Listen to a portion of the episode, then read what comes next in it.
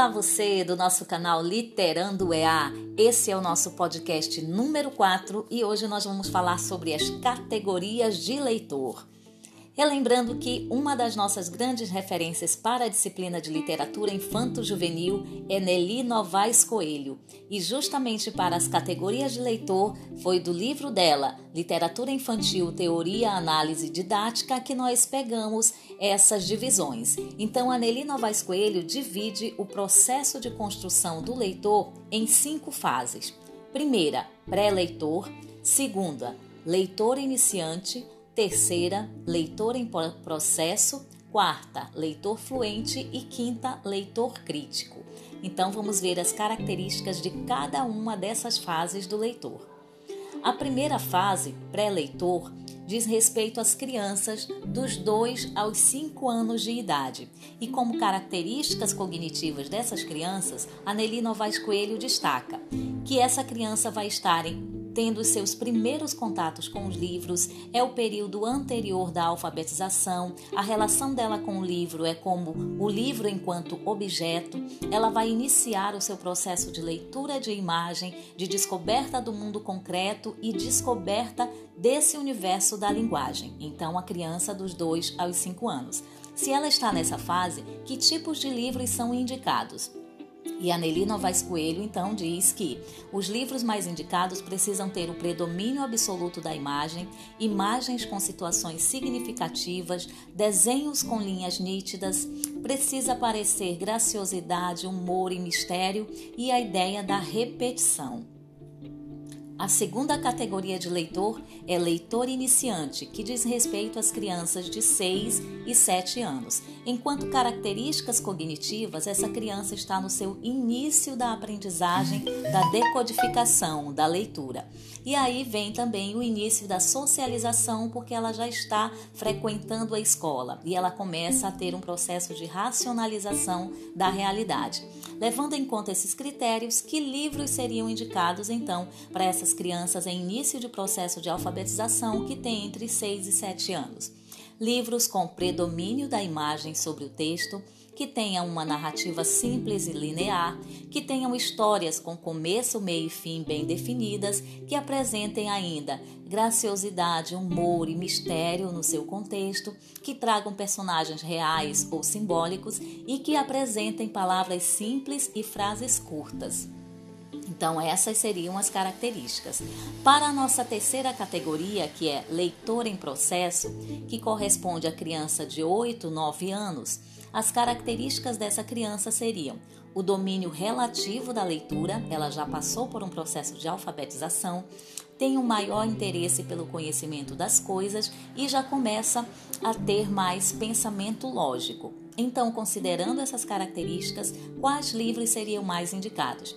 Segundo Anneli Novaes Coelho, os livros precisam apresentar imagens em diálogo com o texto, não mais o predomínio absoluto da imagem, já que a criança já apresenta um domínio relativo da leitura.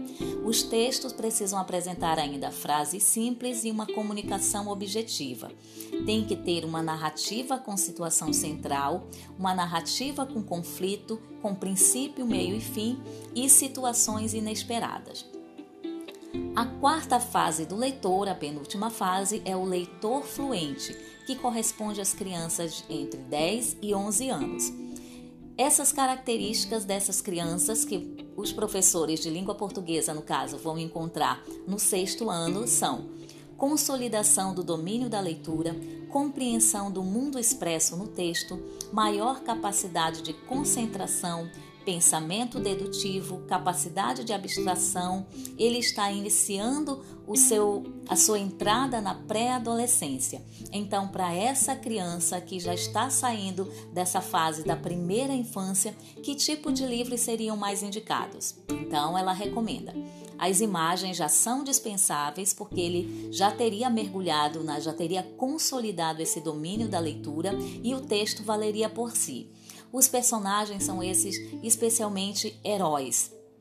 E a linguagem já pode ser mais elaborada, tendo como gêneros literários para essa faixa etária contos, crônicas, novelas, e as temáticas mitos e lendas, apresentando a gênese do mundo, novelas de ficção científica e a presença do maravilhoso, do mágico e já entrando também essas discussões sobre o amor. Então, esses seriam os temas e as características da criança que estaria no sexto ano, com 10, 11 anos.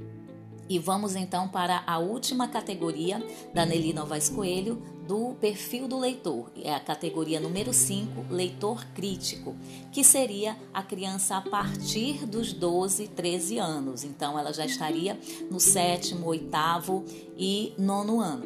Então, esse leitor crítico, ele já deveria apresentar um domínio total da leitura, um domínio da linguagem escrita, capacidade de reflexão, ele deveria atingir a visão de mundo presente no texto, saber interpretar bem esses textos lidos, já poderia apresentar pensamento reflexivo e crítico, e dentro dessas qualidades todas, já se poderia trabalhar com ele uma introdução à teoria literária. Então, esse leitor já estaria preparado para absorver conhecimentos mais teóricos a respeito da literatura, isso a partir dos 12, 13 anos. E a Nelly Novaes Coelho ressalta o seguinte em relação ao leitor crítico, abre aspas, o convívio do leitor crítico com o texto literário deve extrapolar a mera fruição do prazer ou emoção e deve provocá-lo para penetrar no mecanismo da leitura. É importante nós observarmos também que isso aqui é uma divisão ideal a partir das divisões das fases cognitivas da criança, do processo de conhecimento da criança, o que não corresponde necessariamente ao perfil de crianças, ao perfil de adolescentes que nós vamos encontrar nas nossas escolas, porque nós ainda não temos sistematizado um processo, um projeto é, educacional de formação do leitor, que privilegie a iniciação à leitura de literatura desde essa fase do pré-leitor até se formar em leitor crítico. Então, nós ainda precisamos verificar quando chegarmos na escola, estou falando com os futuros professores, qual é o perfil do seu, do seu leitor, que nem sempre vai corresponder à sua idade cronológica. Então, às vezes, nós podemos encontrar um, uma criança, uma adolescente de 12, 13 anos que ainda está na fase do leitor em processo. Então é preciso identificar primeiro qual é o perfil de leitor para a partir daí desenvolver um projeto de formação de leitura literária que seja mais significativo para o momento em que ele está vivendo. Por hoje é só, continuem aí nas nossas ondas da literatura e até a próxima.